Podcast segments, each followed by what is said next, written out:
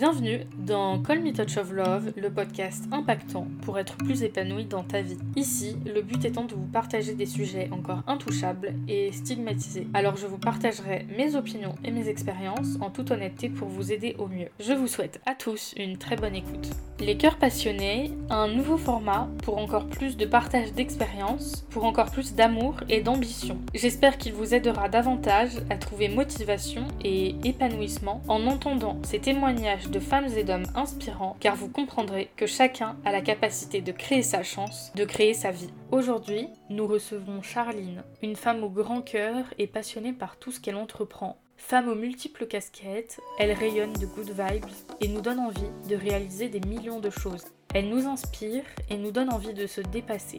Je vous souhaite une bonne écoute. Hello Charline, comment vas-tu? Hello Émilie, ça va et toi? Ça va bien, merci. Je suis très heureuse de te recevoir sur le podcast. Euh, pour commencer et pour que nos auditeurs euh, comprennent mieux qui tu es, peux-tu te présenter assez globalement ton âge, euh, ton prénom, ta situation, où est-ce que tu vis, plus ou moins? Oui, alors bah déjà merci beaucoup de m'avoir invité sur ce podcast. Je suis très contente d'enregistrer avec toi aujourd'hui. Donc je m'appelle Charline, j'ai 28 ans, j'ai toujours du mal avec mon âge là. Et euh, je suis maman de deux enfants, de deux filles. Et euh, depuis euh, un an, je suis aussi belle-maman de deux autres enfants, puisqu'on fait une forme une famille recomposée. Et j'habite dans le 49, pas très loin d'Angers. Et je suis créatrice de contenu, plus communément appelée influenceuse, même si j'aime pas trop ce terme, mais c'est comme ça qu'on nous définit le mieux. Donc écoute, ma foi. Et bah ça fait un bon programme, je suppose, au quotidien, tout ça. Euh, oui, je pense. J'ai pas trop le temps de m'ennuyer, si tu veux. Euh, c'est assez chargé. Il euh, n'y a pas le temps de s'ennuyer entre le boulot, les enfants, la maison, travailler à son compte. Et puis, bah, malgré, enfin, la, fin, la situation actuelle, travailler à son compte en sachant pertinemment que des fois, bah, on est obligé de faire l'école à la maison. Enfin, d'un peu tout mixer. C'est vrai que ça n'a pas toujours été évident. On s'habitue petit à petit. Hein. Depuis 2020, on n'a pas trop le choix. Nous y venons. Euh, est-ce que tu pourrais nous expliquer un petit peu ton métier aujourd'hui, en quoi euh, ça consiste euh, Qu'est-ce que tu partages sur les réseaux sociaux? Oui, alors moi, principalement, je partage maintenant ma vie de maman, enfin un peu du lifestyle comme on appelle ça aujourd'hui. j'ai commencé, je parlais beauté, mais ça remonte maintenant à 8 ans. J'étais pas encore maman, j'étais enceinte et du coup c'est vrai que ça s'est enfin, avec le temps, ça s'est tourné vers ma vie de maman, la, vie au quotidien, ma vie de maman euh, entrepreneur, on va dire, puisque je suis à mon compte. Et euh, donc la création de contenu, ben, ça se résume. Euh, moi, c'est principalement sur Instagram. je vais créer du contenu pour les marques, entre autres, quand c'est du contenu rémunéré. sinon, je partage ma vie, que ce soit en vidéo, en photo, nos moments de vie, entre guillemets normaux, on va dire. J'aime bien la vraie vie chez moi, en fait. Euh, la vraie vie, même si parfois elle n'est pas forcément évidente parce que la vie de maman, la vie de parent en général, c'est pas tout rose. Euh, la vie de couple non plus, la vie en général, c'est pas toujours tout rose. Entrepreneur non plus, il y a des hauts, il y a des bas, surtout avec la situation qu'on vit depuis 2020 où on est indépendant et où ben, ça n'a pas été toujours évident. Mais euh, voilà, j'aime bien partager euh, la vraie vie. C'est ce que j'aime dire. Donc ça, j'aime pas en fait me bloquer, me donner des limites. J'aime partager le lifestyle. Si j'ai envie de cuisiner, je cuisine. Si j'ai envie de partager ma vie de maman, je le fais. Enfin voilà, c'est un peu, euh, un peu de tout. Et puis ben le contenu, le contenu par les marques. Donc les marques nous pas nous embauchent, mais nous payent entre guillemets pour faire découvrir leur marque. Alors euh, c'est vrai qu'on nous voit souvent un peu comme des commerciaux dans le sens où euh, on a l'impression qu'il faut faire le plus de ventes possible. Moi, je déteste ce côté-là. Et je rappelle même souvent aux marques que je ne suis pas commerciale et que euh, je ne serai pas rémunérée sur les ventes et que mon but n'est pas de vendre un produit. Mon but est de faire découvrir à mon audience une marque, si elles ne la connaissent pas, ou la faire découvrir sous un nouvel angle, avec ma patte, mon univers et ma créativité. Donc voilà, c'est vraiment le, côté que j'aime dans mon travail. Et est-ce qu'il t'est déjà arrivé d'avoir une collab ou, ou une marque avec qui t'as pas aimé bosser ou est-ce que tu as été déçue? Alors euh, oui, ça m'est arrivé, mais euh, en général, je stoppe avant en fait euh, la, création de contenu. Ça m'est arrivé de, signer des contrats et au fur et à mesure des échanges, de voir qu'on n'était pas du tout sur la même longueur d'onde. On me demandait de faire des choses que j'avais pas envie. Tu vois, souvent on t'envoie le brief au moment de la signature du contrat, et puis deux semaines après, on revient vers toi. oui, bah j'ai changé le brief, voilà. Et au final, bah, ça me correspondait pas du tout, du tout. Donc même le contrat signé, ça m'est arrivé plusieurs fois de dire voilà, moi je préfère arrêter là plutôt que de parler de quelque chose, pas forcément que le produit n'était pas bien, mais si ma relation avec la marque ne me convient pas, ou si on m'a demandé des choses, ou si... Ou voilà, moi j'estime qu'une marque, quand elle nous contacte, c'est qu'elle a découvert notre univers, qu'elle est en phase avec ça et que ben, notre univers correspond à l'image de leur marque et qu'on n'a pas à changer 8 milliards de trucs en fait, sinon c'est plus du tout nous. Et oui, ça m'est arrivé de dire non, on arrête là, moi je, je veux pas continuer quoi. Ouais. Et du coup, comment t'es arrivée jusqu'ici? Enfin, quelles études tu as fait? Est-ce que ton métier de créatrice de contenu a été immédiat ou pas du tout? Alors non, moi euh, j'ai fait des études scientifiques euh, parce que de base je voulais euh, travailler là-dedans, être aussi auxiliaire de puériculture et j'ai arrêté en fait les études parce que ça ne me convenait plus. j'ai développé une sorte de, phobie scolaire, je ne pouvais plus, c'était voilà, c'était, c'était, j'en, étais malade. Et puis, et puis, se trouve que j'ai déménagé sur Paris, en fait, pour suivre à l'époque les études de mon ex-conjoint. Et puis, j'ai travaillé en parfumerie. Et été enceinte de Julia et j'ai très vite en fait arrêté le travail parce que ben parfumerie tout ça, j'étais vraiment malade. mes deux grossesses été quand même assez malade au début et je ne pouvais plus du coup travailler. Donc à ce moment-là, pour m'occuper, euh, j'étais sur Paris, je connaissais personne, et ben j'ai lancé mon blog, parce que j'en lisais déjà à l'époque, même si on n'était pas beaucoup, j'en lisais quelques-uns. Et puis j'ai ouvert euh, mon, Instagram en fait peu de temps après le, début de l'application, je crois qu'on était en 2012, il me semble. Et puis, euh, et puis ça a pris en fait de l'ampleur. Au début on n'était pas beaucoup, donc c'est vrai qu'il n'y avait pas tout ce qui est algorithme, tout ça, donc on, se développait assez vite, on touchait vraiment une, forte, une forte audience en très peu de temps, c'est monté, monté, monté. Et puis on a commencé à avoir des propositions de recevoir des produits gratuitement pour en parler sur les réseaux sociaux si ça nous plaisait. Euh, déjà, je trouvais ça super cool parce que je me suis dit, bah, moi je parlais beauté à l'époque, un petit peu maman du coup parce que je, j'accouchais, je venais d'accoucher Julia à ce moment-là. Et puis, euh, bah, en fait, le métier euh, s'est créé vraiment. J'ai vu en fait la création du métier, comme toutes les, personnes qui étaient avec moi sur les réseaux à ce moment-là. On a vraiment vu ce métier se créer et, je trouve ça dingue en fait parce que euh, on a connu vraiment le métier à ses débuts et on nous a proposé petit à petit bah, d'être rémunéré, euh, d'avoir des contrats et je, je trouvais ça euh, assez dingue. Et puis le métier est né en fait alors que nous au départ, enfin quand je dis nous, je parle des personnes qui, qui étaient avec moi à ce moment-là, qui avaient des blogs ou des comptes Insta, on a vraiment créé ça dans le but de partager, dans le but de s'occuper entre guillemets ou de rencontrer des gens un petit peu comme nous, passionnés par les mêmes choses. Maintenant, ben, on en fait notre métier et, c'est incroyable parce que tu m'aurais dit ça en 2013, j'y aurais pas cru quoi. non, c'est sûr, puis ça s'est bien développé. Ouais, c'est clair, ça s'est bien développé, même si bon, on, est, on est encore obligé d'expliquer vraiment notre métier euh, selon les personnes euh, avec lesquelles on discute parce que c'est pas encore très connu. Souvent, on nous mêle un petit peu. Ben, il y a influence et influence pour moi, tu vois, il y a vraiment la création de contenu pur avec la créativité, le travail qu'il y a derrière. Et il y a le placement pur et dur qu'on voit notamment souvent chez les personnes de télé-réalité, parce qu'elles sont tombées là-dedans, en fait. Elles, euh, elles, ont été connues, elles ont été médiatisées, et puis elles n'ont pas su forcément gérer le truc, ça doit, être pas, ça doit pas être évident. Et puis voilà, pour moi, c'est deux métiers qui sont différents, donc on est quand même obligé d'expliquer un petit peu ce qu'on fait, parce que euh, souvent, c'est pas trop, euh, c'est pas très simple encore pour tout le monde. Ouais. Bah, et puis une personne n'a pas forcément envie d'acheter un produit selon comment il est présenté. Exactement. C'est pour ça que moi, je te disais tout à l'heure, j'aime bien euh, dire que voilà, je suis pas là. Enfin, pour rentrer dans le détail du truc, ça m'est arrivé en fait que, que, les marques nous proposent, ça, ça, nous fait doucement rigoler en tant que créateur de contenu, nous disent euh, voilà, on n'a pas de budget, mais euh, on vous propose de, de vous rémunérer par affiliation. Donc en gros, avec un pourcentage sur les ventes. Et moi, à chaque fois, je leur dis, mais en fait, non, ça, ça va pas être possible parce que je suis pas commercial en fait. Et que moi, le nombre de ventes que vous allez faire, m'importe peu, c'est pas mon but de vendre. Moi, mon but, c'est vraiment l'image de la marque et vraiment la faire découvrir. Euh, les gens qu'ils achètent aujourd'hui, demain ou dans un an, peu importe en fait. Mais ça, c'est pas encore euh, ancré dans toutes les têtes. bah ouais, non. Et puis j'imagine que les marques qui sont un peu plus grosses, on va dire, cherchent plus à faire du chiffre qu'une petite marque qui va vouloir se faire euh, découvrir. Exactement, c'est ça. Alors qu'en fait, le chiffre, c'est pas. Enfin, en fait, souvent, euh, les marques, euh, après un contenu, nous demandent les statistiques, les clics sur les liens, les, utilisations de notre code promo, etc. Mais en fait, je leur dis souvent que c'est pas. Euh, c'est pas le but et surtout c'est pas euh, ça donne pas l'image de, réellement de la collaboration puisqu'il y a des gens en fait qui vont voir un produit qui vont se dire ok ça m'intéresse je fais une capture d'écran et je j'irai voir plus tard ou si jamais j'en ai besoin un jour je reviendrai à ce moment-là et je m'en rappellerai. Je me dirai tiens c'est vrai que à ce moment-là cette créatrice de contenu là elle avait parlé de ça j'avais fait une capture d'écran je vais y retourner. Les gens souvent n'ont pas euh, on a moins l'impulsion d'achat en fait euh, qu'avant. On fait plus attention à ce qu'on consomme on fait plus attention à ce qu'on achète, euh, on fait attention à qui on fait confiance sur les réseaux aussi. Donc euh, il y a certaines personnes qui vont avoir besoin de plusieurs avis au lieu d'un avant d'acheter, avant de... Et c'est totalement compréhensible. On n'est pas, enfin moi je suis pareil. Hein, je veux dire, je, je, suis abonnée avant d'être créatrice de contenu et euh, avec les, personnes que je suis, c'est pareil. Je fais exactement la même chose. Donc euh, c'est vrai que maintenant on a aussi l'image d'une marque. Je trouve que avant de, de, de, vouloir acheter, enfin moi je sais que je suis comme ça, j'accorde aussi de l'importance à l'histoire de la marque, à l'image, de ce qu'elle dégage, ce qu'elle fait sur les réseaux, enfin la, la beauté de, de, des produits, ce qu'elle met en avant. Enfin c'est vraiment toute une expérience en fait autour de l'achat, je trouve, plus qu'un clic et acheter. Bah, ça part aussi des valeurs de la marque. Hein. À partir de là, euh, tu sais déjà un petit peu si tu as envie d'acheter ou pas.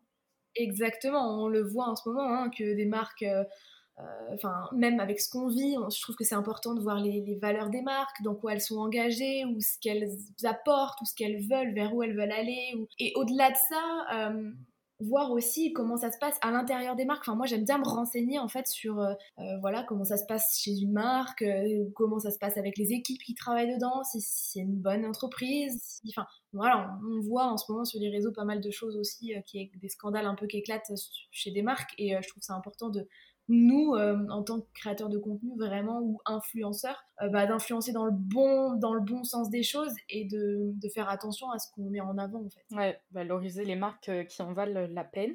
C'est ça.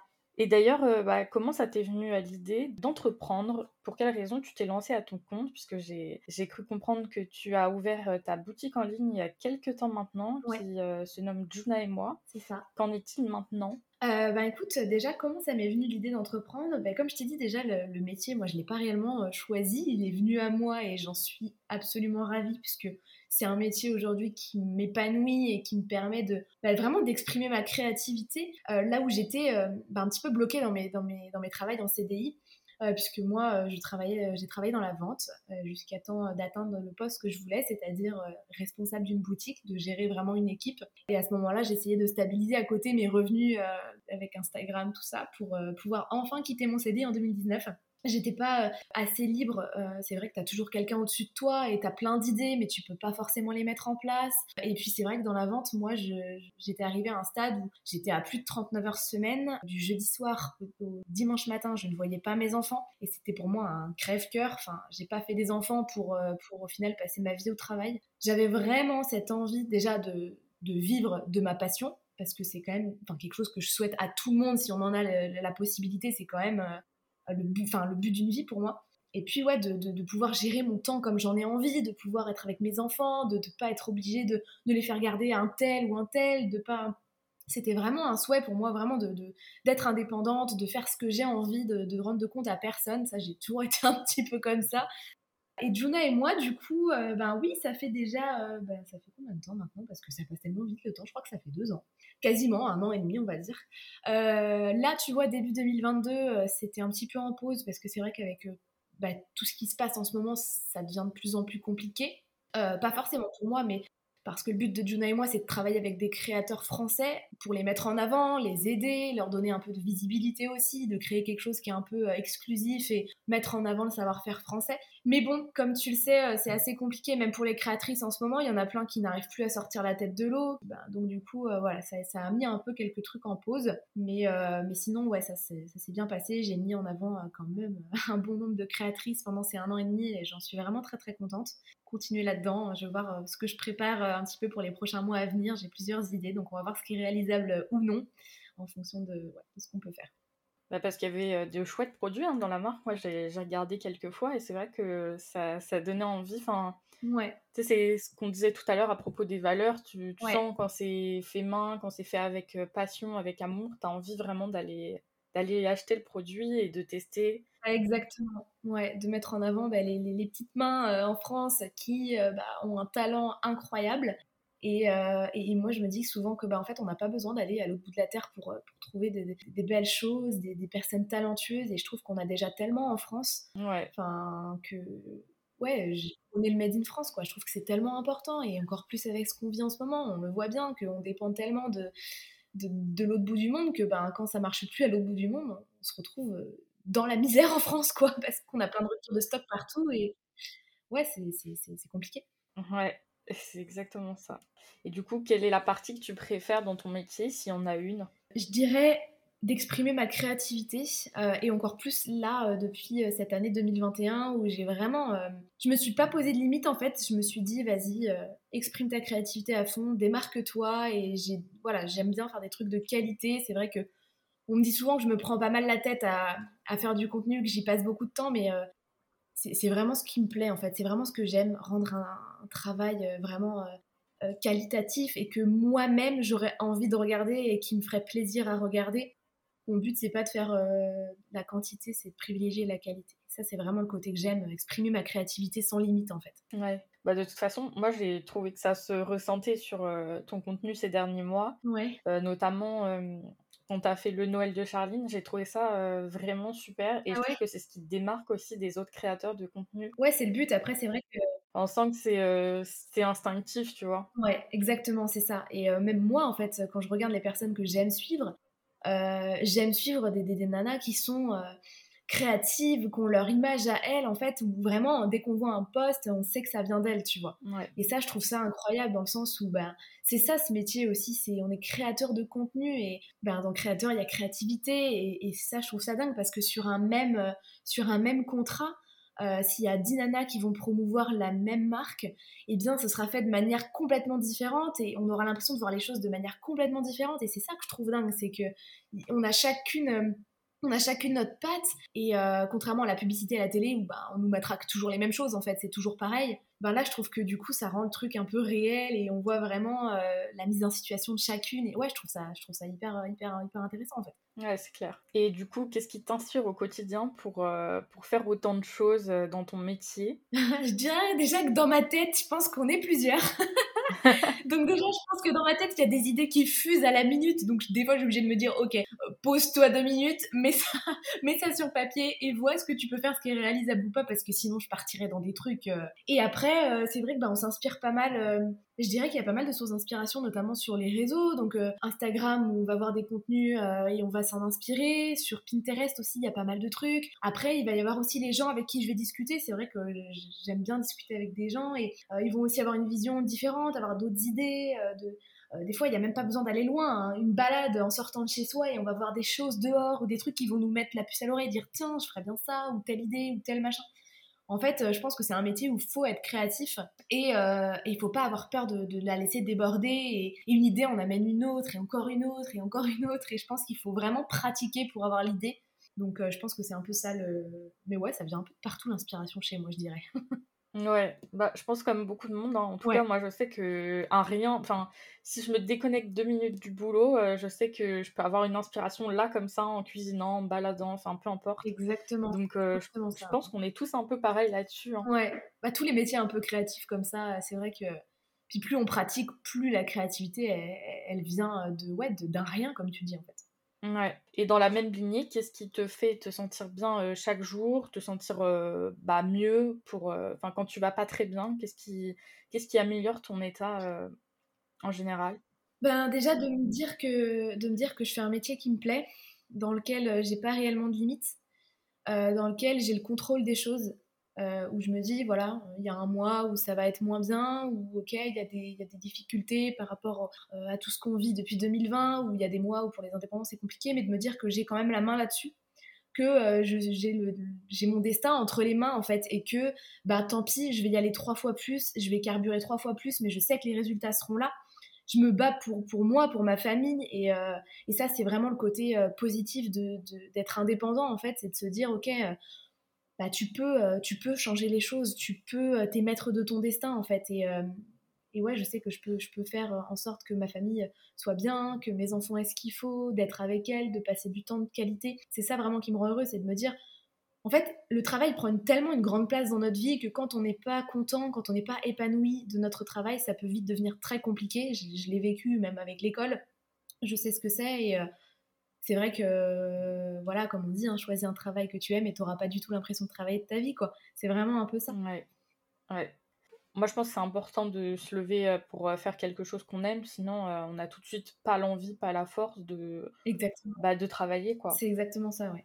Et, et comme tu disais, alors moi j'ai vécu exactement la même chose à l'école, j'aimais pas du tout ça. Et j'ai eu du mal, surtout sur la fin. donc je suis bien contente que ce soit derrière moi, quoi. Ouais, bah tu m'étonnes, moi c'est pareil. Sur la fin, c'était très compliqué aussi, et c'est pour ça d'ailleurs j'avais pris la décision d'arrêter parce que c'était plus possible, je m'en serais rendu malade. Donc, euh, Et au final, je me dis que j'en suis pas trop mal sortie.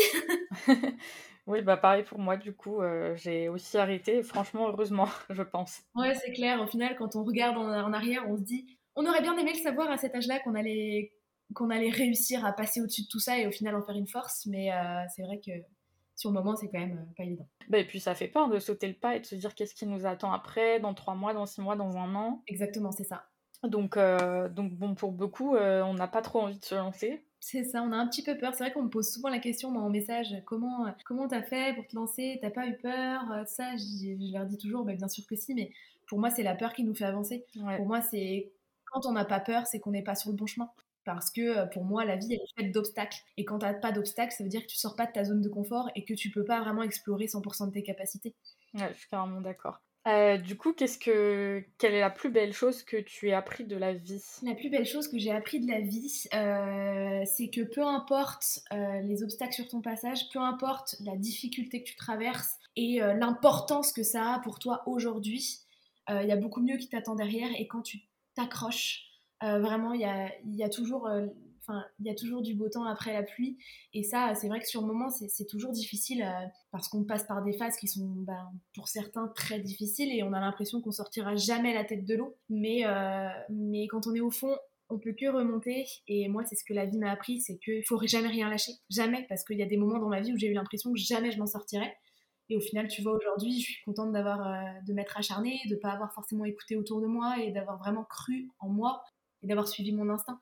Il faut toujours suivre son instinct, il faut, faut pas euh, s'occuper du regard des autres, faut vraiment... Euh, on n'a qu'une vie en fait, on n'a qu'une vie, il faut la vivre à fond parce qu'après c'est trop tard. Ouais, euh, je pense que même si on a peur, je pense que la détermination, elle est là. Et si, si on a vraiment envie de le faire, on passera outre la peur. Enfin, c'est très dur, hein, mais. Exactement. C'est très dur, mais en fait, les épreuves nous font nous rendre compte qu'on a une force, mais tous, hein, tous, même les, plus faibles d'entre nous en ce moment qui se sentent vraiment euh, mal, on a tous cette force au fond de nous qu'on puise bah, pour certains dans les enfants, pour certains dans leur famille, pour certains dans la passion, dans le travail. On a tous une force qui nous permet de, dépasser tout ça et quand on l'a dépassé, se dire mais en fait euh, j'ai bien fait parce que finalement c'était rien par rapport à ce qui m'attend et euh, les difficultés, de toute façon, on le voit, il y en a, on en aura toute notre vie, mais pour moi, c'est toujours ce que je me suis dit. Tant qu'il y a des obstacles, c'est que tu es sur le bon chemin, parce que ça veut dire que tu sors de ta zone de confort, ça veut dire qu'il y a de belles choses qui t'attendent, et faut, faut jamais rien lâcher, jamais. Ouais, ouais, c'est super important. Ouais. Et du coup, quelles sont... Est-ce que tu as des passions dans la vie, autres que euh, le partage sur euh, tes réseaux, euh, ta marque, etc. des passions, bah en fait ça résume un peu le travail que je fais parce que j'adore la photo et depuis toute petite et je pense que ma maman adorait aussi la photo, adore toujours aussi. Et je pense que je tiens ça d'elle. Euh, j'ai toujours aimé faire des photos. Enfin, je veux dire, il y a eu l'époque Skyblog, je sais pas si t'as connu aussi, mais euh, j'aimais trop faire des photos. Ça, c'est vraiment une passion que j'ai depuis. Euh, voilà. Là, maintenant, les montages vidéo aussi. Enfin, je pourrais passer des heures à faire ça. Vraiment, ça m'éclate. Euh, j'adore la musique aussi. Je ne peux pas vivre sans musique. C'est pas possible. En voiture, à la maison, pendant le ménage, pendant la douche. Je peux pas vivre sans musique. Pour moi, c'est clairement impossible. C'est trop mon moteur. Et après, c'est trop classique. Mais est-ce que j'ai le droit de dire mes enfants et mon chat? Oui, oui. je te rassure, t'es pas la seule à avoir dit euh, tes enfants. C'est mes moteurs, mes enfants, quoi. C'est vraiment euh, c'est une source d'inspiration première, c'est un moteur, c'est une motivation, c'est tout ça, quoi. Ouais. Bah écoute, t'es pas, la, pas la première à me le dire, donc... Euh, oh bah oui, je pense que je suis pas la dernière non plus. Comment t'es venue d'ailleurs la question de devenir maman? Est-ce que c'était une évidence pour toi? Ouais, ça a toujours été une évidence. J'ai toujours, toujours voulu être maman. J'ai toujours voulu être maman jeune. J'ai eu la possibilité de le faire, donc c'est génial. Peut-être parce que ça vient du fait que j'ai une maman jeune qui elle-même a une maman jeune, qui elle-même a une maman jeune. Cette génération, je sais pas, toutes, euh, quasiment toutes, toutes, les femmes dans ma famille maternelle ont eu leurs enfants, leur premier enfant dans les 20-21 ans. Et du coup, ce qui fait que bah, moi j'ai connu euh, quatre générations et je trouve ça juste incroyable. Il y a eu moi, ma mère, ma grand-mère et mon arrière-grand-mère qui aujourd'hui n'est plus là, mais j'ai connu ça et je trouve que c'est une chance incroyable. J'ai connu une relation hyper fusionnelle avec ma mère parce que bah, mm. euh, elle a toujours été jeune et du coup on était proches. Euh, voilà, les gens pensaient qu'on était des sœurs. Et j'ai eu une relation très fusionnelle avec ma grand-mère aussi parce que ben elle a toujours été une grand-mère jeune qui m'a beaucoup gardée du coup, euh, qui, avec qui je pouvais parler de tout, qui, qui était qui remplissait le, rôle d'une meilleure amie en fait. Et ça je trouve ça incroyable. Et même aujourd'hui on a une relation qui est incroyable que je souhaite à tout le monde et que j'ai voulu moi-même avoir avec mes enfants. Être une maman jeune être une maman qui, qui voilà être au, courant des choses et se en forme enfin tu vois. Et euh, être maman ouais, ça a toujours été pour moi le d'une vie en fait. Je voulais euh, ouais. connaître euh, la maternité euh, l'éducation, euh, transmettre mes valeurs à mes enfants, euh, faire en sorte de leur apporter l'éducation que je voulais ou qui moi m'a manqué par exemple, ne pas faire les mêmes erreurs. Enfin, ouais, c'était vraiment, je, n'imaginais pas une vie sans, sans enfants. Et est-ce que tu t'es sentie prête pour ce rôle quand tu es tombée enceinte ou pas tout de suite? Oui, oui, oui, mes enfants étaient toutes les deux des enfants très, très désirés. L'une comme l'autre, j'étais vraiment prête à les accueillir. C'était vraiment une volonté, volonté euh, des deux côtés d'ailleurs de leur papa aussi. Et j'ai jamais j'ai jamais regretté quoi que ce soit. Enfin voilà même si euh, quand t'es jeune et que t'attends un enfant tout le monde te dit mais mais t'es jeune mais euh, mais tu t'es trop jeune t'es pas assez mature t'es pas assez truc. Moi j'ai toujours dit dans l'amour dans l'amour d'un couple comme dans l'amour maternel dans l'amour parental il n'y a pas d'âge en fait. Il n'y a pas d'âge. Est-ce que tu vas dire à quelqu'un un couple qui a une différence d'âge de, de 10 ou 15 ans non, l'amour, ça n'a pas de limite, ça n'a pas de frontières, ça n'a pas d'âge. C'est quand tu te sens mature, quand tu te sens prête euh, pour un enfant, il n'y a, a, pas d'âge. Moi, je le dis toujours. Alors après, dans une certaine euh, limite, évidemment, puisque un enfant a besoin quand même d'un certain équilibre de vie, mais dans la limite du raisonnable, pour moi, il n'y a, pas d'âge. Donc, euh, je, suis, je suis fière d'en être arrivée là où j'en suis aujourd'hui, de voir que mes enfants manquent de rien, qu'elles ont eu une éducation que, que je voulais, que ben voilà, j'en suis très fière. Et puis, euh, est-ce que l'envie de partager tes grossesses et ta vie de maman, est-ce que c'était instinctif aussi? Qu'est-ce que ça a pu t'apporter? Alors, partager euh, ma grossesse, euh, je l'ai pas tant partagé que ça, puisque quand j'étais enceinte de Julia, c'était le tout début en fait, donc j'avais quelques personnes, mais j'avais pas encore une communauté. Donc pas réellement. Pour Anna, j'ai annoncé volontairement ma grossesse assez tard sur les réseaux sociaux puisque je crois que j'étais enceinte de 5 ou 6 mois. Euh, dans le but de, me préserver, de préserver euh, ma grossesse, mon, ma vie privée aussi, parce que ben, sur les réseaux, tu as deux salles, deux ambiances, dans le sens où c'est très bien parce que dès que tu as besoin de quoi que ce soit, ben, tu as toujours plein de conseils, plein de soutien, plein de tout en fait. Mais dans un autre sens, euh, tu as aussi toutes les mères parfaites et toutes les femmes qui se pensent utiles de donner leurs avis même quand on ne l'a pas demandé, et au final, t'as beau faire quoi que ce soit, t'as l'impression que tu fais toujours tout dans le désordre, que ça va jamais. Donc au final, je pense que les grossesses, c'est un peu particulier, et ça, je pense que toutes les mamans euh, un peu influentes te le diront. Euh, c'est quand même un passage qui, est assez, euh, assez compliqué sur les réseaux, et moi, j'ai pas trop partagé mes grossesses. ça a été relativement soft. Et ma vie de maman, ben, je la partageais au début, pareil, un peu, un peu dans, dans, l'intimité, parce que mes enfants n'ont pas été sur les réseaux sociaux avant un certain âge. Julia, je crois que c'était de 3 ans, et Anna plus d'un an et demi, je crois, avant de montrer vraiment leur visage sur les réseaux sociaux. J'avais envie de les garder un petit peu pour moi. Et, euh, et ouais, je partage maintenant un peu plus de ma vie de maman. Bon, voilà, en, laissant les avis derrière parce que j'ai aussi pris en maturité. Mais enfin voilà, faut être prêt sur les réseaux à partager sa vie de maman. Ouais, ça a son lot d'avantages et d'inconvénients. Exactement. Mais du coup, quelles sont euh, pour toi les limites de ce partage sur les réseaux concernant bah, tes enfants ou ta vie de famille? Est-ce que tu as posé des limites ou pas? Oui, oui, il y a eu des limites. Après, comme je te dis déjà au début, euh, je ne voulais pas montrer leur visage sur les réseaux sociaux, je ne voulais pas qu'elles soient euh, reconnaissables. Et ça, c'était un souhait de, leur papa et de moi. Par la suite, euh, finalement, j'ai pesé le pour et le contre. Je me suis dit, au final, mes enfants, elles sont vues à l'école, elles sont vues dans la rue, elles sont vues n'importe où.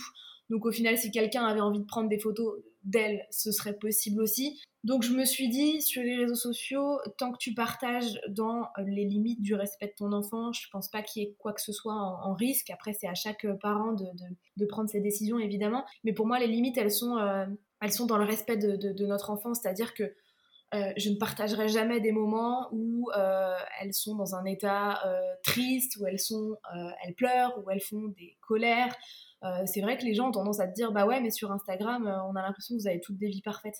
Mais en fait pas du tout. C'est juste qu'on fait le choix par respect pour nos enfants de ne pas les montrer dans un tel état où on n'aimerait pas nous-mêmes être affichés sur les réseaux sociaux en fait.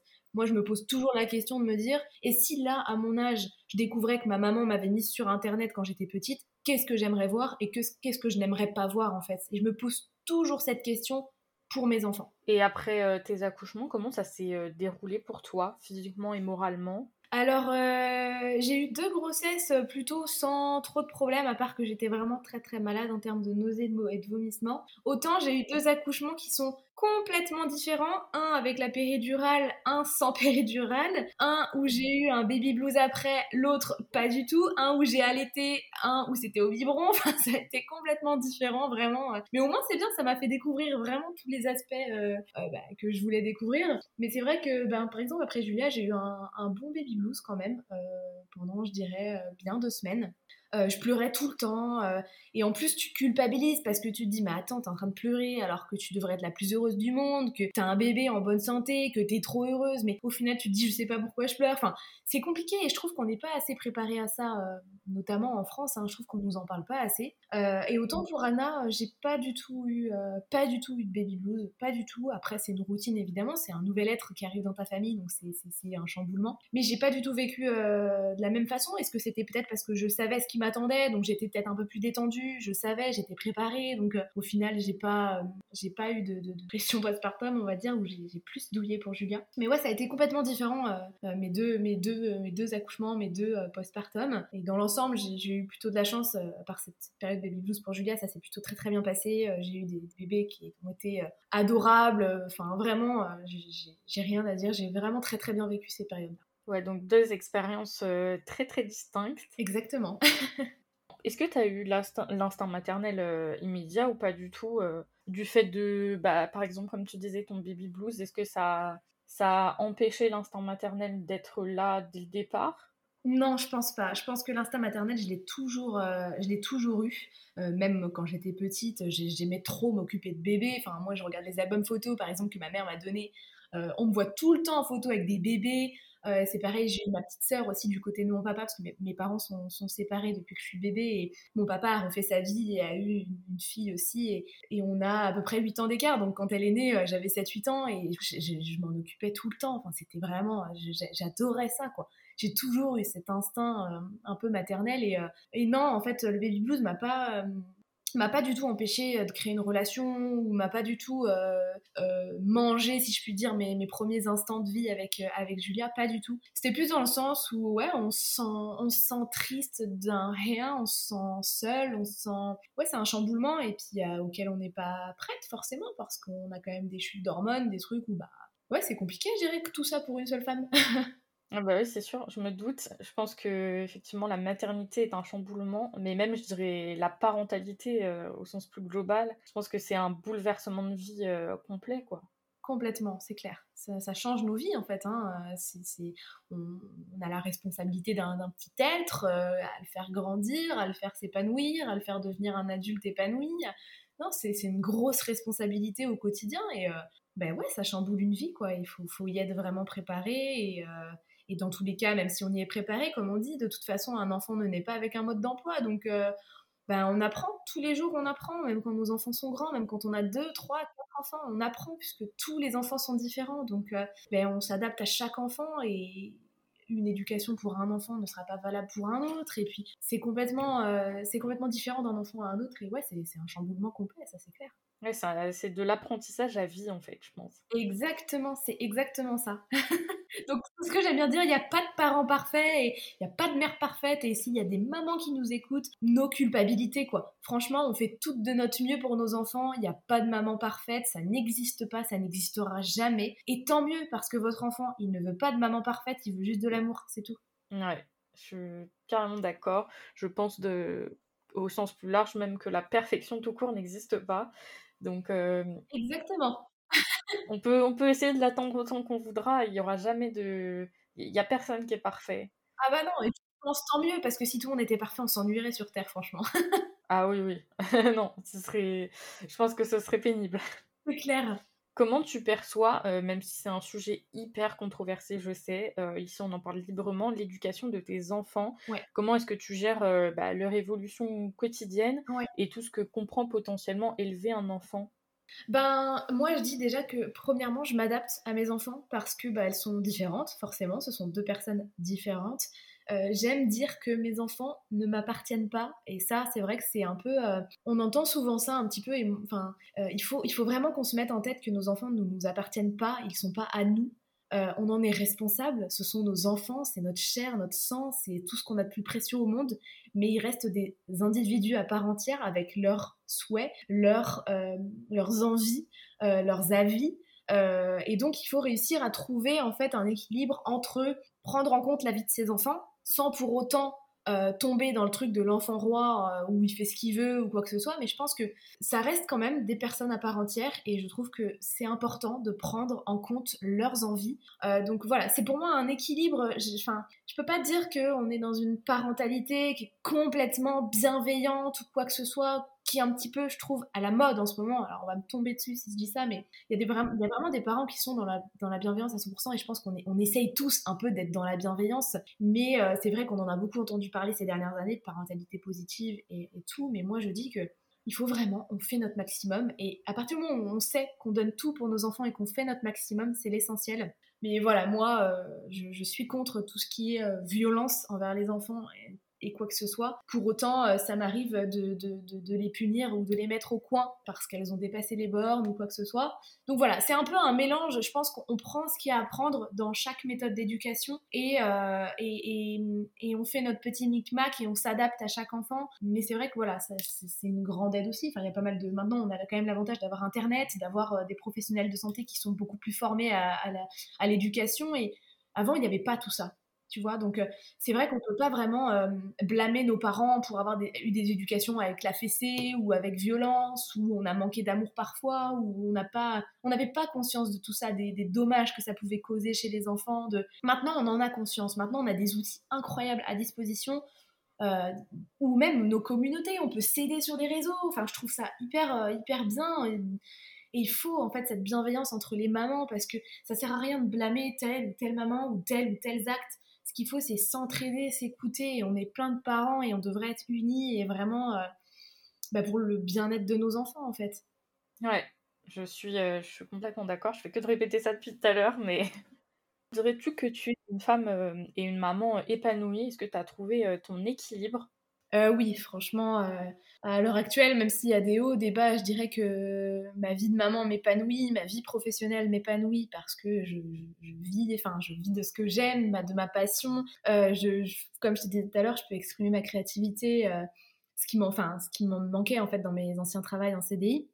Donc oui, honnêtement. Je pense que vraiment, on peut dire que à 28 ans, je suis enfin épanouie dans ma vie et malgré tout ce que j'ai traversé, et j'aurais vraiment pas pensé en arriver là et ressentir ce, sentiment de bien-être à l'heure actuelle. Mais ouais, je suis plutôt, plutôt fière en fait parce que j'estime avoir vraiment. Euh, il y a une part peut-être de chance dans la vie, mais j'estime que euh, quand on veut quelque chose, on peut l'obtenir, que tout est possible, que vraiment dans la vie, euh, moi j'aime bien dire quand tu peux le rêver, c'est que tu peux le faire. Donc j'estime avoir une part de travail qui fait que j'en suis là à l'heure actuelle et j'en suis vraiment très très satisfaite. Ouais. Et qu'est-ce que tu dirais à la petite fille que t'étais euh, enfant? Waouh euh... euh À la petite fille que j'étais enfant. ben, je lui dirais que, euh, que la vie elle est pas facile et que je m'en suis rendu compte plus tôt que qu'il est normalement euh, logique dans la vie. Parce que quand tu es censé être enfant, t'es pas censé avoir de, être, avoir de problèmes ou être face à, à la méchanceté des, des, gens, à, tout ça. Et euh, je lui dirais de, continuer, que même si c'est difficile, faut rester forte, faut rester debout et euh, qu'il faut apprendre à compter que sur soi-même parce que dans la vie, ben, on se rend vite compte que personne réellement ne peut nous montrer le bon chemin et que si ça ne vient pas de nous, euh, bah, c'est compliqué, c'est compliqué. Et euh, ouais, je lui dirais de, juste de rester forte, de croire en elle, vraiment, parce que ça, j'ai mis beaucoup, beaucoup de temps à avoir confiance en moi. Et euh, ouais, je lui dirais d'avoir confiance, que tout va bien se passer, de suivre son instinct, parce que souvent, il est quand même bon. Et de lui dire que même si c'est une période qui lui paraît insurmontable, que ça sera surmonté un jour et que c'est pour du mieux après. Ouais. Et euh, bah, du coup, pour revenir à ta vie privée, et sans forcément vouloir euh, trop rentrer dans les détails, comme je te disais tout à l'heure, qui, euh, je pense, ne nous regarde pas, comment ça s'est déroulé la fin de ton ancienne relation avec le père de tes enfants? Enfin, Est-ce qu'il y a eu un déclic? C'est plutôt dans ce sens-là que j'ai envie de tourner ma question pour pas que ce soit trop, trop, trop intime. Ouais. alors, Déclic, euh, je dirais que quand tu es marié depuis euh, des années et que tu es en couple depuis plus de 10 ans, je dirais que c'est plus qu'un déclic qu'il te faut parce qu'un déclic mène souvent à une décision qui est prise à la hâte et, euh, et tu peux pas mettre fin à un mariage avec qui t'es depuis plus de 10 ans. je dirais que ça se fait sur du long terme, ça se fait sur plusieurs mois, plusieurs. Enfin, que c'est un peu le, les gouttes. Enfin, plusieurs gouttes d'eau qui font déborder le vase, tu vois. Et ouais. On s'est rencontrés très jeunes, euh, tu vois, on avait 15 ans. Euh, donc du coup, c'est vrai qu'on a évolué tous les deux, euh, on a grandi, et puis et puis ben on a évolué en, en, attendant plus forcément la même chose de la vie. c'est vrai que c'est souvent ce qu'on rencontre quand on rencontre quelqu'un qui est très jeune, c'est qu'on grandit ensemble, on se construit ensemble, et il y a un moment donné où ben on n'est plus vraiment sur la même longueur d'onde, on n'attend plus les mêmes choses, on regarde plus dans la même direction, on n'a plus les mêmes envies, et tu dois à un moment donné te rendre à l'évidence et te dire que, ouais, t'es jeune, t'étais pas censé passer par la case divorce à ce moment-là, t'étais pas, c'est pas ce que tu, tu vois, personne se marie en se disant, ok, on va divorcer un jour, c'est pas dans la logique des choses, mais tu dois te rendre à l'évidence et tu dois penser à, ton bonheur, au bonheur de l'autre et de se dire que finalement, bah, ouais, vaut mieux euh, pour nos enfants, vaut mieux avoir des parents séparés mais qui sont épanouis et pleinement là pour, euh, pour leur apporter tout ce dont elles ont besoin, plutôt que d'avoir des parents certes ensemble, mais qui, euh, mais qui l'amour n'est plus forcément là, qui, n'attendent plus la même chose et qui du coup vont être dans des situations de conflit permanent et c'est pas c'est pas ce qu'on veut. Donc on a préféré arrêter les choses au bon moment, dans une bonne entente, on s'entend s'entend très bien, on a une bonne relation, plutôt que de, creuser et d'emmener tout le monde avec nous. Ouais pense que c'est une décision, il euh, faut, faut avoir une certaine maturité pour prendre ces décisions-là. Et c'est vrai que moi, j'en reçois tous les jours du coup des messages de, femmes, souvent, parce que c'est souvent des femmes, qui me disent que ben elles sont mariées depuis longtemps, qu'elles ont des enfants, qu'elles sont plus épanouies, mais qu'elles qu'elles pensent à leurs enfants et qu'elles n'osent plus partir. Et c'est vrai que j'aime bien leur dire que les enfants, ils ont une capacité d'adaptation qui est incroyablement supérieure à la nôtre. Et euh, les enfants, finalement, ce qu'ils veulent, c'est pas forcément avoir leurs parents ensemble, c'est avoir un papa, une maman, deux mamans, deux papas, peu importe, qui les aiment, qui sont là pour eux, qui les soutiennent et qui sont épanouis. Et les enfants seront forcément épanouis, ça c'est sûr et certain. Moi, mes enfants euh, vont très très bien, vont même peut-être même mieux qu'avant. Euh, voient leur papa épanoui, leur maman épanouie et sont voilà, elles sont hyper bien dans leur peau et vraiment j'en suis ultra fière parce que je me dis que finalement, bah, on a quand même bien fait les choses. Ouais, de toute façon, ouais, le soutien et l'amour pour les enfants, je pense que c'est euh, ce qui prime le plus. Ouais. C'est la base. Et euh, comme tu disais, quand on regarde plus euh, dans la même direction, bah, je pense que ça vaut aussi pour les relations professionnelles, amicales et, et, familiales. Je... Ouais, complètement. Exactement. Ça vaut pour toute relation, de toute façon. Hein. à part les détails techniques, on va dire, les relations, qu'elles soient amicales, amoureuses ou parentales, ou en fait, ça part de, la même chose. Pour moi, enfin, pour moi, il faut les mêmes ingrédients. Tu vois, c'est comme une recette de cuisine. Peu importe les relations, il faut les mêmes ingrédients pour que ça avance. Donc, selon les gens, ça diffère. Pour moi, ça va être tout ce qui est respect, communication. Enfin voilà, ça, ça va être les piliers pour moi, confiance, tout ça. Et pour moi, n'importe quelle relation, ça se définit de la même façon. Tu as besoin de faire confiance, tu as besoin de communiquer. Et quand tu plus un de tout ça, ça s'ébranle en fait. Et il y a un pilier qui s'enlève et les fondations sont plus bonnes. Et puis, il y a un moment aussi, je pense, qu'il faut arrêter les frais parce que c'est douloureux euh, parfois pour, euh, pour les deux personnes ou pour l'une des deux. Donc, euh... Ouais, ah, complètement. C'est pas des décisions faciles, mais au final, des fois, euh, on a besoin de passer par un moment difficile pour aller vers le mieux. Ouais, et puis c'est comme ce qu'on disait tout à l'heure, sortir de sa zone de confort pour aller voir ce qu'on ne connaît pas. Complètement. Et c'est comme ça qu'on est peut-être aussi plus heureux au bout du compte, quoi. Complètement, je suis tout à fait d'accord. Et puis du coup, comment ça s'est passé la, la, rencontre avec euh, ton chéri actuel et la mise en place de votre euh, jolie famille recomposée? Est-ce que ça a été euh, compliqué? Alors non, ça n'a pas du tout été compliqué. ça aussi, c'est vrai que bah, du coup, tu as, as, des très très bonnes questions parce qu'en fait, tu résumes bien les questions que je reçois dans mes boîtes privées tous les jours. personnes qui me disent mais est-ce que tu peux me donner des conseils? Quel temps on doit attendre pour présenter? Quel... Et en fait, j'aime dire que c'est comme dans tout, il n'y a aucune règle en fait, il faut juste le sentir. C'est-à-dire que nous, pour, enfin, pour nos enfants, on sait ce qu'il y a de mieux pour eux, on les sent, on sent les choses. Et en fait, nous, on a tout simplement attendu d'être bien et de bien sentir la chose. Et on n'a pas fait les choses de manière euh, très factuelle, tu vois, en mode présentation, tout ça. Non, on s'est juste euh, vu et, euh, les enfants se sont vus, on jouait ensemble. On n'a pas du tout défini notre relation. On les a vraiment laissés jouer ensemble, laissés sentir les choses. On leur a jamais finalement annoncé qu'on était en couple et qu'on était amoureux ou quoi que ce soit. Ils ont vraiment déduit les choses par eux-mêmes et ça s'est fait de manière très très naturelle. Et c'est vraiment ce qu'il y a de mieux, je pense. Il n'y a rien de plus flippant pour des enfants même moi en tant tant qu'enfant mes parents étaient séparés. Enfin il y a rien de plus flippant pour un enfant que, que des rencontres tu sais hyper euh, hyper sérieuses en mode ok ça c'est le nouvel amoureux de maman ça c'est la nouvelle amoureuse de papa. C'est hyper flippant je trouve vraiment. Ça leur met une pression de dingue en fait. Ouais c'est clair. Mais c'est vrai que c'est des choses dont on parle pas beaucoup même sur les réseaux sociaux euh, comment ça se passe euh, quand tu changes de vie radicalement. Enfin, c'est vrai que ouais, c'est, je trouve c'est comme la maternité, on n'en parle pas suffisamment à mon. Oui, ouais, peut-être qu'il y a, y a parce que euh, des personnes peut-être souhaitent mettre des filtres aussi là-dessus. Peut-être que des personnes n'aiment pas aussi dévoiler trop leur vie privée, je sais pas trop. Euh. Et puis il y a aussi des, des, sujets un petit peu euh, tabous, si je puis dire, des choses où, bah voilà, c'est vrai que on nous dit tellement qu'on a des vies parfaites, que tout, que truc, que du coup il y a des choses que qu'on met plus en avant. Et même s'il y a des gens qui en parlent, c'est vrai que c'est pas les choses qu'on retient le plus. Ouais, c'est sûr.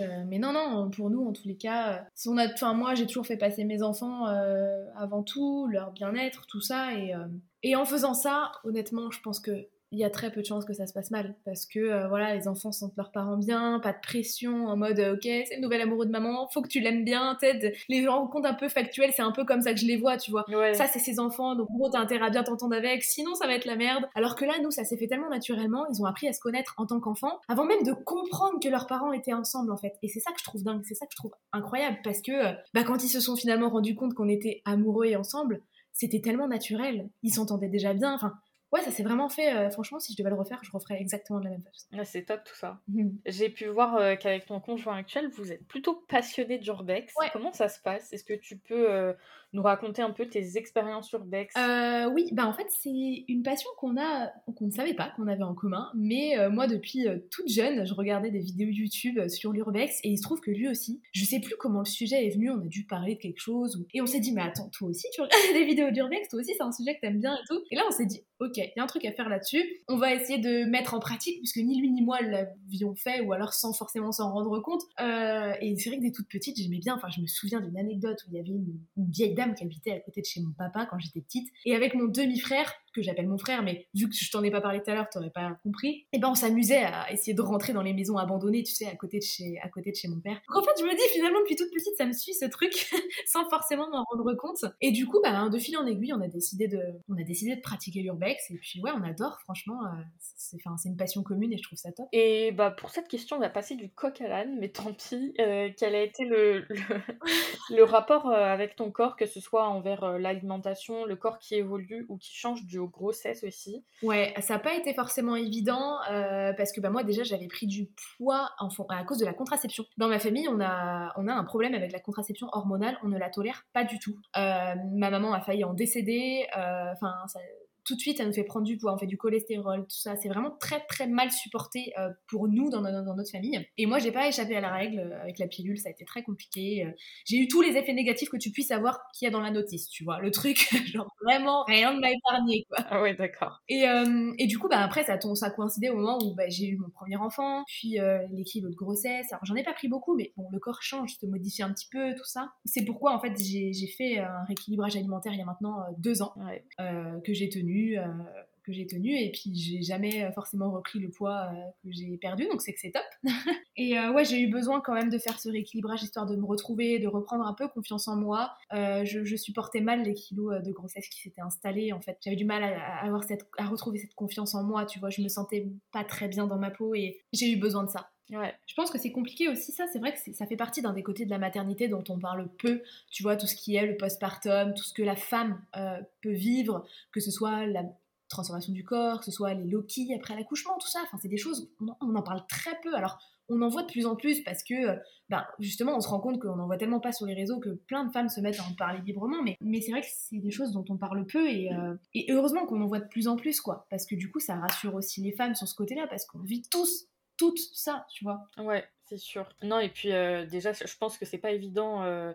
déjà, avant de vivre une grossesse, d'apprécier son corps, son reflet dans le miroir, etc. C'est c'est pas toujours facile pour toutes les femmes. Et le fait de se dire qu'après un accouchement, on a un corps complètement différent. Ouais. C'est comme si on avait euh, deux corps différents dans une vie, tu vois. Donc je pense que c'est. Ouais, faut se réadapter à chaque fois, quoi. Ouais, c'est ça. Et puis, bah, c'est vrai qu'on n'en parle pas beaucoup. Hein. On te parle de. En gros, la femme, elle est un petit peu réduite euh, après son accouchement à. Euh, elle a donné la vie, c'est une maman, et voilà, elle est un peu réduite à ça aussi. Je pense que ça y joue aussi beaucoup, et, et même sur les réseaux sociaux, c'est un petit peu la même chose. Et on n'est pas qu'une maman, tu vois. Même quand on accouche, qu'on donne la vie, du coup, on reste une femme avant tout, en fait. Ouais, c'est sûr. Toujours dans ce côté personnelle, comment tu gères dans tes relations, qu'elles soient, euh, bah, peu importe, amicales, familiales ou autres, euh, pour gérer les contrariétés, les déceptions, les complications? Comment en fait tu arrives à maintenir une relation saine et euh, qu'est-ce que tu fais quand c'est plus le cas? Bah quand c'est plus le cas, je mets fin à la relation tout simplement. Parce que bah en fait pour moi une relation qu'elle soit amicale, qu'elle soit amoureuse, qu'elle soit familiale,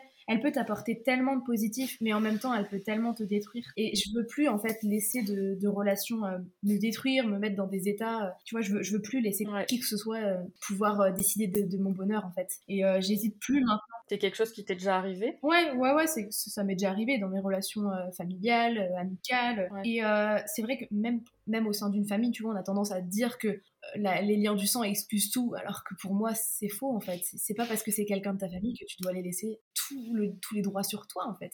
Tu vois, il y a, encore cette, euh, cette question des, des, relations au sein d'une famille, tu vois, que ce soit les parents. Moi, j'ai de la chance maintenant d'avoir une bonne relation avec mes parents, mais c'est pas le cas de tout le monde. Et euh, il y a des gens qui pensent qu'on peut tout pardonner à ses parents, alors que non, clairement pas. Non, c'est sûr que non. Et du coup, quel conseil tu donnerais euh, aux auditeurs quand ils sont dans une impasse avec une personne de leur entourage? Moi, je dis qu'à partir du moment où tu as essayé euh, la communication, où tu as essayé de, de discuter avec la personne, d'essayer de lui faire comprendre que toi, il y a des choses qui te rendent triste, pas bien, en colère ou quoi que ce soit, d'essayer d'expliquer les choses, euh, bah, ce qui te rend triste, pourquoi ça te rend triste, comment toi tu ressens les choses, parce que souvent dans un conflit, c'est souvent des quiproquos ou le fait que la personne se mette pas à ta place et qu'elle essaye pas de savoir ce que toi tu as ressenti, c'est des fois un manque de communication aussi. Mais à partir du moment où tu as mis les choses, où tu as posé les choses, où tu as communiqué et que ça s'améliore pas, je pense que c'est pas réellement des personnes qui sont bien intentionnées envers toi et dans ces cas-là, bah, c'est parfois difficile, mais il faut pas hésiter à, à, les écarter de ta, de ta vie. Quoi. Ouais. Et bah, merci pour ce, pour ce conseil parce que ça va peut-être aider, aider, beaucoup d'auditeurs, mais moi aussi.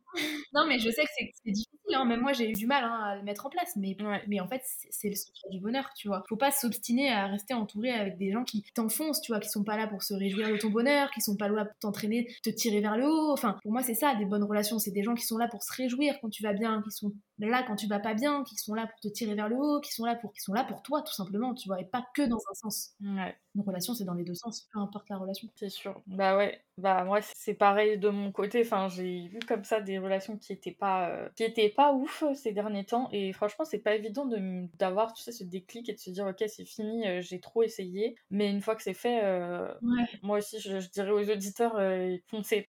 Ouais, complètement. Ouais, bah en fait, ça, ça résume un peu ce qu'on disait tout à l'heure, c'est que des fois, tu es obligé de passer par une période de mal pour du mieux derrière. En fait. Tu es obligé. Et je pense que dans la vie, c'est ça, c'est pour arriver vraiment à un sentiment d'épanouissement et tout, tu es obligé des fois de prendre des décisions crève-cœur, de, prendre, de passer par du mauvais, en fait, pour ensuite t'en débarrasser et garder le bon. Tu vois ce que je veux dire? Faut, faut, En fait, faut, dans la vie, ça se résume il faut garder le positif, tu vois. Le négatif, faut essayer de s'en éloigner le plus possible. Ouais, c'est vrai. Comment est-ce que tu te vois dans 5 ou 10 ans? J'adore cette question. les questions euh, ouais, c'est clair, tu sais, on te la pose dans les entretiens. Euh, la même que, euh, tu sais quoi tes qualités, tes défauts?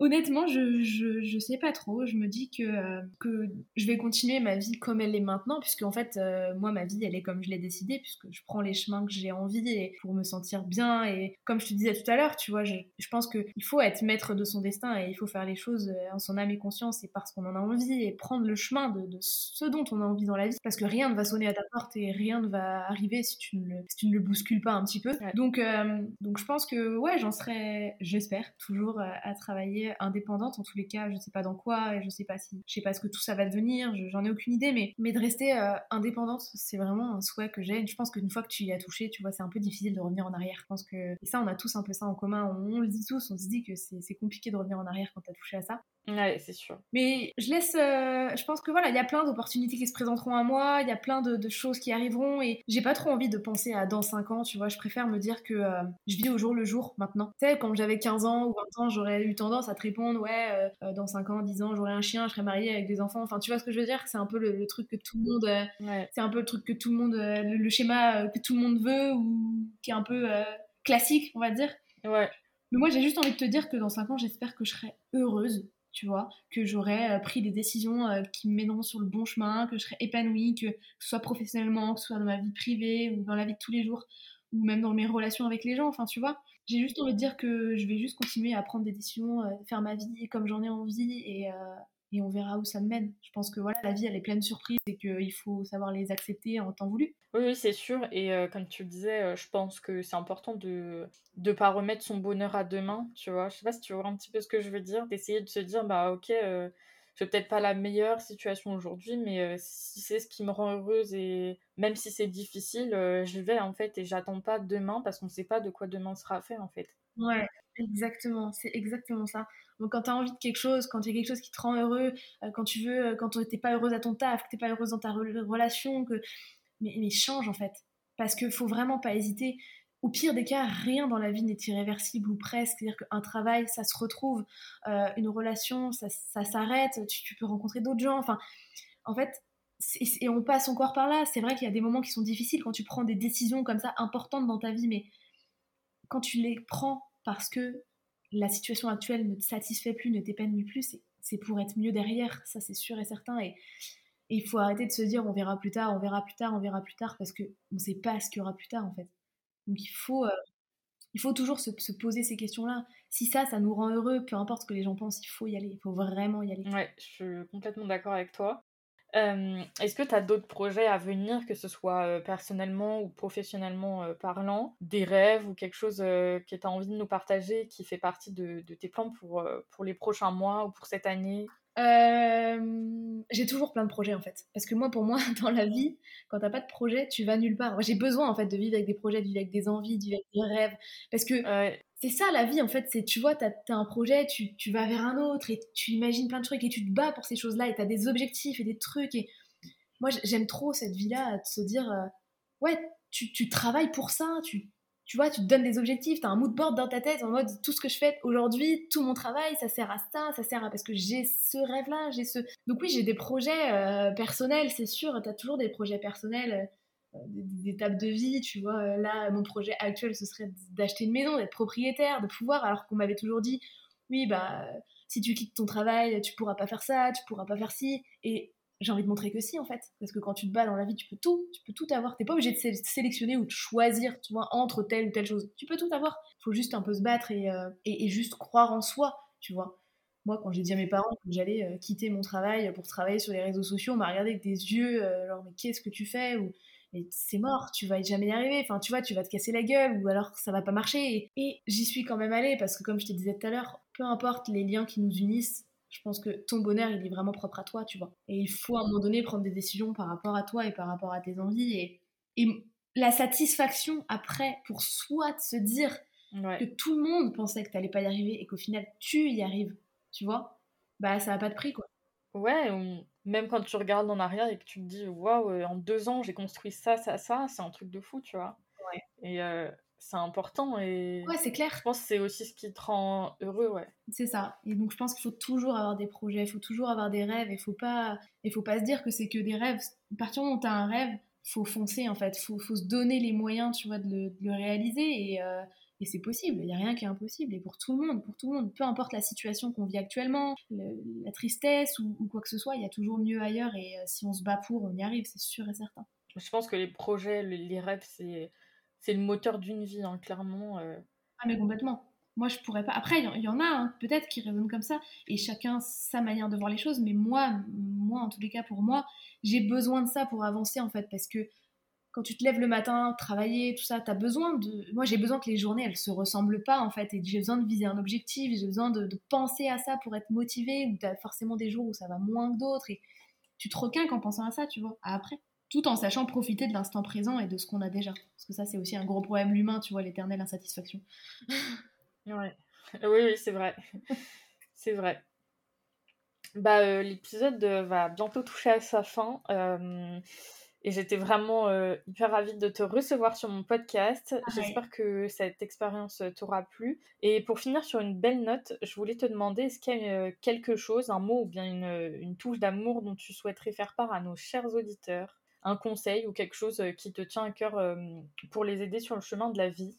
Bah, moi, je dirais que euh, il faut croire en soi, en fait. C'est ce que je te disais tout à l'heure. Euh, c'est vraiment, t'as l'impression que tout le monde est sur ce chemin-là. Genre, c'est vraiment la confiance en soi. C'est vraiment un mot qu'on trouve partout. Comment tu fais euh, Qu'est-ce que truc On n'a jamais 100% confiance en soi, mais il faut écouter sa petite voix intérieure, c'est son instinct, comme je te disais tout à l'heure, et savoir parfois occulter un peu la vie des autres. C'est important parfois, mais pas que, parce que ça nous empêche en fait d'avancer, ça nous empêche parce que les gens vont pas forcément croire en toi, vont, avoir peur, tu vois, vont pas avoir les mêmes peurs que toi, mais au final vont te faire peur pour finir. Et tu vas pas t'épanouir tout seul. Je pense qu'il faut vraiment avoir confiance en soi. On est tous là pour une raison et, euh, et on mérite tous, tu vois, le bonheur, on mérite tous d'accéder à nos objectifs, on mérite tous de se battre ou que quelqu'un se batte pour nous. Et si quelqu'un, tu vois, te laisse penser le contraire, il faut vraiment, comme je te disais tout à l'heure, faire le tri dans ses relations et garder cette confiance, ne laisser personne euh, vous faire croire que, que vous valez rien, que vous méritez pas ou que voilà, vraiment, euh, il faut vraiment avoir confiance en soi et foncer. Il faut vraiment vivre pour soi. Ça, je pense que c'est la clé de tout. La clé de tout. Parce que quand on commence à écouter un tel, un tel et un tel, on finit par perdre confiance en soi et on finit par plus rien faire et se réveiller un jour et de se dire Ah ouais, ok, ma vie ne me convient pas, je suis pas heureuse. Et tu vois, c'est triste d'en arriver là parce qu'on a qu'une vie. Bah ouais, c'est ça. Alors moi, je sais que je m'en suis si on s'en rend compte tôt, ça va, mais euh, c'est vrai que si un jour tu te réveilles et qu'à 40 ans, t'as pas fait ce que tu voulais de ta vie, euh, c'est ça. Moi, je connais des gens euh, qui euh, ont gagné, enfin, ont repris confiance en eux à 40 ou 50 ans et au final, euh, bah, ont l'impression d'être passé à côté d'une partie de leur vie, en fait. Et ça, c'est du temps qu'on ne récupère jamais. Donc, c'est bien. Et maintenant, on a quand même de bonnes ressources aujourd'hui en termes de développement personnel. On a beaucoup de choses, hein. des podcasts, des livres, des comptes Instagram, des... on a beaucoup, beaucoup de choses et on en parle beaucoup plus qu'avant. Et je trouve que c'est juste top parce que ça permet des fois, un petit rien, des fois, permet aux gens de prendre conscience des choses et euh, de se dire que, enfin, tu vois, le positif attire le positif et toujours de se dire non, j'y arriverai jamais, j'y arriverai jamais. Tu vois, tu t'attires le négatif, au final, tu y arrives jamais et tu te dis ouais, j'avais raison, tu vois, j'y arriverai jamais. Et c'est un cercle infernal et il faut réussir à sortir de ce cercle-là pour aller dans l'autre cercle, tu vois, et de se dire, je veux ça et je l'aurai. Si je me bats, je l'aurai en fait, tu vois. Ça, c'est important de se dire que tout est possible. Vraiment, vraiment tout. ouais. Je me bats pour mes convictions. Exactement, c'est ça, pour tout le monde. Est-ce que tu aurais une recommandation pour que pour qu'une personne, peu importe de ton entourage ou parmi les personnes que tu mhm. aimes suivre, euh, nous partage son parcours? Je sais pas si j'aurais une recommandation. Moi, je suis plein de, femmes hyper inspirantes. Euh, sur les réseaux sociaux, t'en trouves vachement. Enfin, je là tout de suite, je sais pas, je saurais pas te donner une recommandation. Je pense que je te dirais d'aller voir dans mes abonnements Instagram. Euh, là tout de suite, moi ça me plairait que tu puisses recevoir une femme comme Megan, tu vois, comme Megan VLT. Genre elle est incroyable, je la trouve incroyable. Elle est hyper créative, elle est hyper bienveillante, elle est hyper inspirante et, tellement euh, simple au final. Franchement, c'est vraiment euh, ouais, franchement c'est à elle que je pense de suite, tu vois. Pour euh, moi, c'est vraiment une femme qui m'inspire. Ouais, elle est authentique, ouais. Voilà. ok, et eh ben j'y penserai, merci. Merci à toi de m'avoir euh, raconté ton parcours euh, passionnant, de t'être confié sur ta vie inspirante pour nous tous. On se retrouve vite, j'espère. Et pour nos auditeurs, ils peuvent te retrouver sur la plateforme d'Instagram où tu nous communiques sourire, bonne humeur et motivation. je te souhaite beaucoup de bonheur. Au revoir, Charline. Merci beaucoup à toi, Émilie. J'espère que cet épisode vous aura plu, que ce partage enrichissant vous aura aidé ou bien simplement fait sourire. On se retrouve très vite pour un nouvel épisode de Call Me Touch of Love et très vite promis pour un prochain épisode des cœurs passionnés avec un invité tout aussi inspirant. En attendant, prenez bien soin de vous. Bisous